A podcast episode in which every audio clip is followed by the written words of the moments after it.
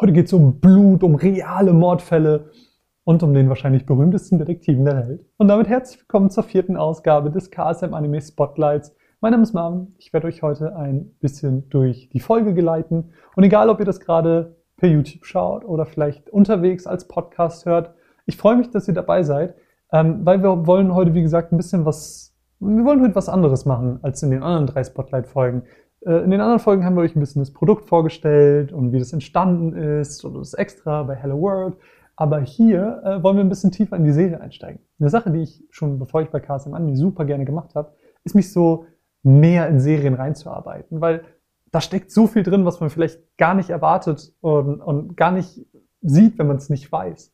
Äh, ein ganz gutes Beispiel ist zum Beispiel Naruto. Das mag ich immer sehr gerne, da habe ich mich sehr viel mit auseinandergesetzt äh, den ganzen Sharingan-Fähigkeiten. Das, das sind ja alles diese Namen, die hat sich nicht irgendwer ausgedacht, sondern die stammen aus Religion, Mythen, Legenden etc. Super, super spannend. Äh, und genau das wollen wir nämlich heute mit Kabukicho Sherlock machen. Ich weiß nämlich nicht, wie es euch geht, aber Sherlock war irgendwie immer so, man kannte Sherlock Holmes. So, man weiß einfach, wer das ist, selbst wenn man nie aktiv eine Geschichte gelesen hat. Man kennt einfach Sherlock Holmes. Und äh, hier wollen wir ein bisschen tiefer einsteigen. Die ersten zwei Volumes sind jetzt raus und diese ganze Jack the Ripper-Geschichte ist auch in diesen zwei Volumes abgeschlossen. Ähm, da will ich mit auf, auf diese zwei Punkte, Sherlock Holmes und Jack the Ripper, da will ich ein bisschen mit euch äh, genauer drüber sprechen, wie da die Hintergründe sind, äh, wie da so die, die Lage ist, die, die Hintergrundlage, sage ich mal. Ich freue mich, ich würde sagen, wir springen einfach rein. Sherlock Holmes ähm, ist tatsächlich gar kein realer Detektiv gewesen. Der basiert auf keiner echten Person. Äh, sondern wurde 1887 von einem Herrn namens Arthur Conan Doyle äh, erschaffen. Es ist eine literarische Figur, ähm, eine Kunstfigur und zählt heutzutage wahrscheinlich so als der Stereotyp, wenn es um Detektive geht. Wenn ich jetzt Assoziationsspiel mit euch mache und ich sage Detektiv, sagt das erste, was dir einfällt, sagst du wahrscheinlich Sherlock Holmes. Und das ist gar nicht verwunderlich, weil wenn wir an Detektive denken und, und deren Aussehen, dann ist wahrscheinlich ganz oft das übernommen worden, was wir von Sherlock Holmes kennen. Der Kanon, also all das, was Arthur ähm, äh, äh, Conan Doyle selbst geschrieben hat, diese Geschichten um Sherlock Holmes umfasst 56 Kurzgeschichten und vier Romane. Ähm, es gab zwar auch andere Detektive zu der Zeit, beispielsweise hat ähm, Edgar Allan Poe war das, glaube ich, auch Detektivgeschichten geschrieben und ich glaube, dass auch ähm, Doyle sich hat von diesen Detektivgeschichten für Sherlock inspirieren lassen und referenziert sie sogar in der aller, allerersten Geschichte. Ähm, aber Sherlock hat sich schon immer unterschieden durch seine Beobachtungsgabe, weil er sehr rational und logisch gedacht hat und natürlich auch seine ähm, extreme Expertise in der Forensik. Also Forensik ist ja so, ähm, so dieses technische und wissenschaftliche Arbeiten, um kriminelle Verbrechen äh, zu lösen. So kann man es, glaube ich, ganz gut beschreiben. Ähm, und, und dafür wurde er überhaupt erst berühmt. Kleiner Fun-Fact an der Stelle, wer Kabukicho Sherlock schon gesehen hat, der weiß, dass wir gar nicht die Geschichte aus Sherlocks Sicht betrachten, sondern aus der von seinem Gehilfen Watson. Äh, das ist auch gar nicht random, sondern basiert tatsächlich auch auf den Vorlagen, weil diese ganzen Kurzgeschichten und Romane, ähm, diese Geschichten sind immer aus der Sicht von Watson geschrieben. Ähm, und deswegen kommt es eben auch zu dieser Erzählweise in Kabukicho Sherlock. Äh, das fand ich ganz cool, als ich es rausgefunden habe. Äh, weil so erfahren wir manchmal Sachen äh, erst später, wenn Sherlock sie uns erzählt, weil wir als Watson es gar nicht wissen. Super cool äh, gemacht und, und auch schön eingebunden dann hier. Ich glaube, was diese Beobachtungsgaben und alles angeht, da ist, glaube ich, Folge 1 direkt ein sehr schönes Beispiel, weil Folge 1 war ja der Fall, wo es im Prinzip um dieses ermordete Mädchen geht, das diese Blutvögel hat, wo wir erfahren, das ist das Ding von Jack the Ripper. Aber Sherlock erkennt, okay, das Blut war schon getrocknet, als es aufgetragen wurde. Wir sehen, ein Fingernagel war lang, der Mörder war in Hektik etc. und hat dadurch herausgefunden, dass es nicht Jack the Ripper war, sondern jemand, der ihn nur imitieren wollte. Und das ist halt, das ist genau das, was, wo, wo die Serie dann die Originalbände, sage ich mal, adaptiert, so das Verhalten übernimmt und was es sehr spannend macht. Und diese ganzen Geschichten, diese 56 Kurzgeschichten, sind thematisch auch sehr breit gefächert. Also es geht irgendwie mal um, keine Ahnung, äh, Diebstähle, verschwundene Personen, zwischenmenschliche Beziehungen, äh, bis hin zu mysteriösen Mordfällen. Und genau das macht die Serie auch. Also wer die Serie sieht und denkt sich vielleicht, oh ja, das finde ich gerade irgendwie komisch, dass die Folgen irgendwie so einzelne Fälle sind, dann ähm, ist es aber auch gar nicht so verwunderlich, wenn man sich dann, wie gesagt, diese Hintergründe ansieht und, und sieht, wo das herkommt. Und im Endeffekt ist es nämlich genau das. Also die, die Serie Kabukicho Sherlock adaptiert das, was die originalen Sherlock Holmes äh, Kurzgeschichten gemacht haben, nämlich einzelne Fälle präsentieren und dabei verschiedene, sehr thematisch auch wechselnde ähm, ja, Felder zu präsentieren. Genau, Folge 1, die ich gerade schon mal erwähnt hatte, ist ja im Prinzip so ein mysteriöser Mordfall. Dann gab es aber auch äh, in der ersten Volume noch diese Folge mit der Band. Das waren schon mehr so zwischenmenschliche Geschichten, äh, wo Sherlock dann aufgeklärt hat, dass es da irgendwie Streitigkeiten zwischen den Bandmitgliedern gab, etc. Äh, und das, finde ich, macht die Serie dann auch wieder besonders. Also selbst die komplette, der, der komplette Aufbau der Serie ist wieder adaptiert an das Original weiß nicht, ich finde äh, sowas immer sehr, sehr spannend rauszufinden. Und neben, neben äh, dieser Erzählstruktur und allem sind natürlich auch neue Charaktere ähm, in der Geschichte immer wieder dazugekommen. Es gibt zum Beispiel James Moriarty, den wir auch in der Serie finden. In der Serie ist er ein, so ein, weiß ich, sehr heiterer, gut gelaunter junger Mann, ähm, auch im Verhältnis zu Sherlock jünger. So, man nimmt den gar nicht als so, ich weiß nicht, als so krassen Charakter war, aber ist tatsächlich eine sehr, sehr wichtige ähm, Person, ein sehr wichtiger Charakter in den Originalwerken, weil er ähm, Sherlock intellektmäßig als ebenbürtig angesehen hat ähm, oder wird. Und gleichzeitig ähm, hat er so eine dunkle Seite. Er ist im Prinzip die Kehrtwende von dem, äh, was, was Sherlock ist. Und das ist ganz spannend, äh, gerade wenn man sich den weiteren Verlauf der Serie an, anschaut. Ich empfehle Folge 11 von Volume 2 und natürlich alles darüber hinaus ähm, da kommt diese dunkle Seite, die man aus den Originalvorlagen kennt, auch immer wieder zum Vorschein äh, im Anime. Super spannend. Also man erwartet gar nicht bei diesem Charakter, dass der dann doch noch eine ähnliche Richtung einschlägt, wie äh, das, das der originale Charakter tut. Super cool. Und dann haben wir zum Beispiel auch noch Mycroft. Mycroft ist ja der Bruder von Sherlock Holmes und auch der taucht in unserem Anime auf. In Volume 2 zum Beispiel ist er der äh, Auftraggeber, wenn es um diesen, um diesen USB-Stick geht. Ich will da gar nicht zu viel spoilern. Ähm, literarisch gesehen wird er immer als noch intellektueller, noch klüger als Sherlock selbst präsentiert. Ähm, aber er ist ein Staatsdiener und nutzt seine Fähigkeiten im Prinzip dafür und, und will das gar nicht äh, für das Greater Good, sage ich mal, nutzen, um äh, detektivische Arbeit zu leisten, um Fälle aufzuklären, sondern er nutzt seine Fähigkeiten, wie gesagt, um in seinem Job als, Staatsdiener äh, sehr erfolgreich zu sein. Sherlock selbst wird in seinen Geschichten immer als, wie gesagt, sehr sachlich, akkurat, effektiv, effizient dargestellt. Äh, und deswegen wird er immer wieder mit einer Maschine assoziiert, wird mit ihr verglichen. So, in der, in der Literatur ist Sherlock Holmes ein Sonderling. Und genauso ist auch unser Sherlock in, in Kabukicho Sherlock ein Sonderling. Er ist weird, er ist ein bisschen anders als alle anderen, er tickt anders, er hält sich nicht an Normen und äh, auch das ist wieder der Vorlage entnommen. Ähm, damals war das sogar richtig krass. Also wie gesagt, es gab auch andere Detektivgeschichten, aber keine war so erfolgreich wie Sherlock Holmes. Es gab sogar den Fall, ähm, dass Doyle gesagt hat, er möchte gar keine Sherlock Holmes Geschichten mehr schreiben und hat immer Unsummen pro Geschichte verlangt irgendwann von seinem Verlag. Dachte, das halten die nicht ein und dann brauche ich nicht mehr schreiben und gut ist.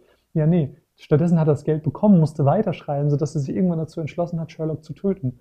Ähm, hat er irgendwann dann auch wieder revidiert was ich damit sagen will, ist einfach nur, Sherlock war extrem beliebt, schon damals, äh, 1887, als es, als es dann erstmalig erschienen ist.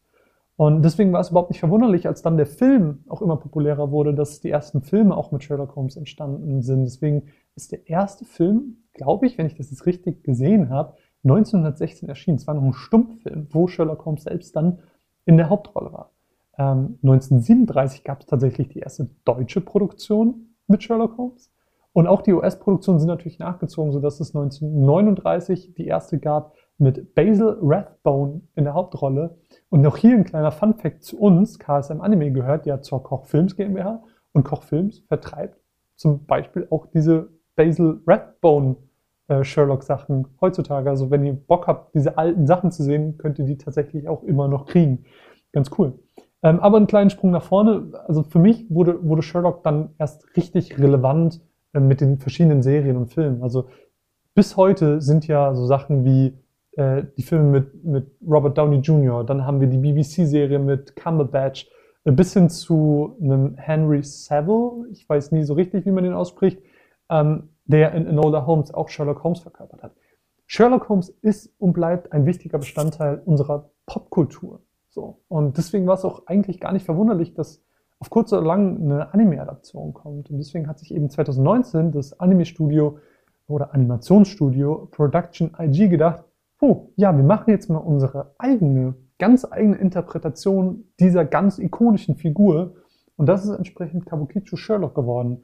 Ähm, und wie ihr vielleicht hoffentlich gerade gemerkt habt, steckt extrem viel von der Vorlage, Verhalten, Erzählensweise, Aufbau in dieser Serie mit drin, wurde verarbeitet und trotzdem haben sie es geschafft, irgendwie noch ihre eigenen Nuancen mit reinzubringen, beispielsweise, dass er das Rakugo super gerne mag, ähm, wie aber auch, dass, dass es eben nicht in der Baker Street in, in London spielt, äh, sondern eben verlagert wurde auf Japan äh, zu Kabukicho. Aber auch selbst diese beiden Sachen sind überhaupt nicht an den Haaren herbeigezogen, sondern ergeben voll viel Sinn. Äh, der Grund, warum Rakugo zum Beispiel passt, ist, Rakugo ist, für die, die es gar nicht kennen, ist im Prinzip so eine Art ähm, japanische Form der Unterhaltung, wo jemand auf dem Kissen sitzt und so komische Monologe führt. Genau das ist das, was Sherlock eben auch in der Serie macht. Und diese, dieser Begriff Rakugo wurde erstmalig verwendet so in der mittleren Meiji-Zeit. Das ist zwischen 1867 und 1912. Also genau in der Zeit, in der Sherlock erschaffen wurde. Also passt wieder richtig gut, weil sie diesen Charakter einfach in ein, andere, in ein anderes Land geschoben haben und ihm einfach quasi die Dinge gegeben haben, die zu der Zeit populär waren.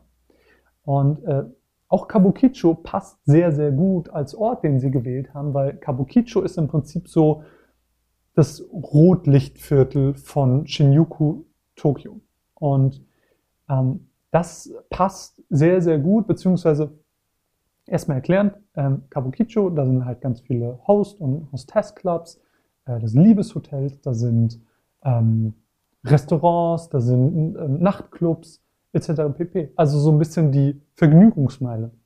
Und es ist jetzt so, dass das sehr gut passt, weil wir wissen ja, dass in den ersten zwei Volumes ist auch Jack the Ripper ähm, eine sehr präsente Figur. Und Jack the Ripper ist ja vor allem auch bekannt geworden, weil er Prostituierte ermordet hat. Und das äh, war zu einer Zeit in England, wo aus Irland wegen der Hungersnot, weil die Geburtenraten explodiert sind und aus Osteuropa und Russland ganz viele Leute ähm, überhaupt erst nach England kamen, es dadurch eben viel wenig Platz, also viel weniger Platz gab. Ähm, dann war ich sag mal, das, das Leben hat so ein bisschen auf der Straße stattgefunden. Es gab auch viel Teilzeitprostitution von, von vielen Frauen und dementsprechend ist dieses Thema des Rotlichtviertels auch für Jack the Ripper einfach ein sehr wichtiges. Und deswegen passt es dann auch wieder ähm, sehr, sehr gut zu, zu dieser ganzen Geschichte. Und deswegen passt es sehr, sehr gut, dass sie es in der Serie äh, adaptiert haben, beziehungsweise dass sie sich für Kabukicho entschieden haben. Und äh, ich würde sagen, dass wir deswegen auch einfach jetzt überleiten auf Jack the Ripper, weil der ist ja sowohl in der Serie als auch im realen Leben ein ganz, ganz, ganz großes Mysterium. Und dass sie jetzt Jack the Ripper gewählt haben, ist auch gar kein Zufall.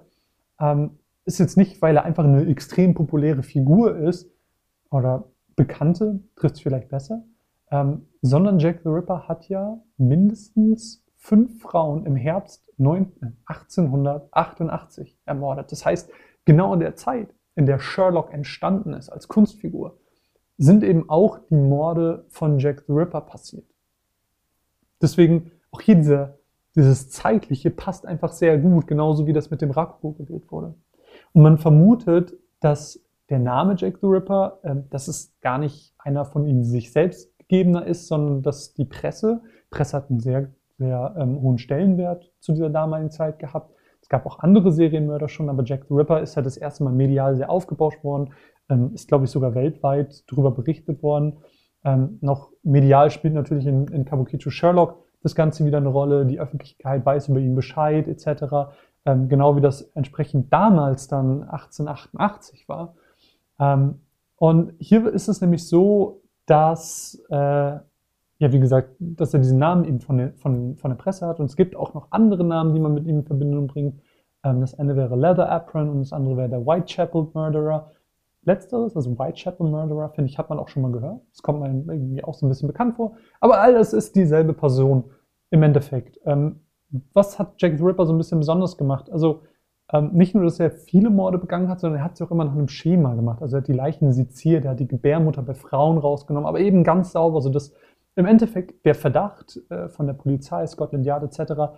Ähm, auf, auf Ärzte, Metzger etc gegangen ist, weil die eben das nötige Know-how, die Expertise und die Skills mitbringen, die man dafür überhaupt brauchen, äh, braucht.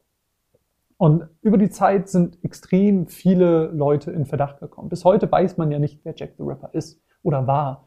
Ähm, wie gesagt, es gab aber viele Leute, die ähm, dafür äh, ja, verdächtigt wurden. Beispielsweise Aaron Kosminski. Es war ein ähm, Einwanderer, der als psychisch krank galt und später auch eingeliefert wurde. Wir haben äh, Mikhail Ostrog, das war auch ein ausländischer Arzt, ähm, der äh, früher auch Sträfling war.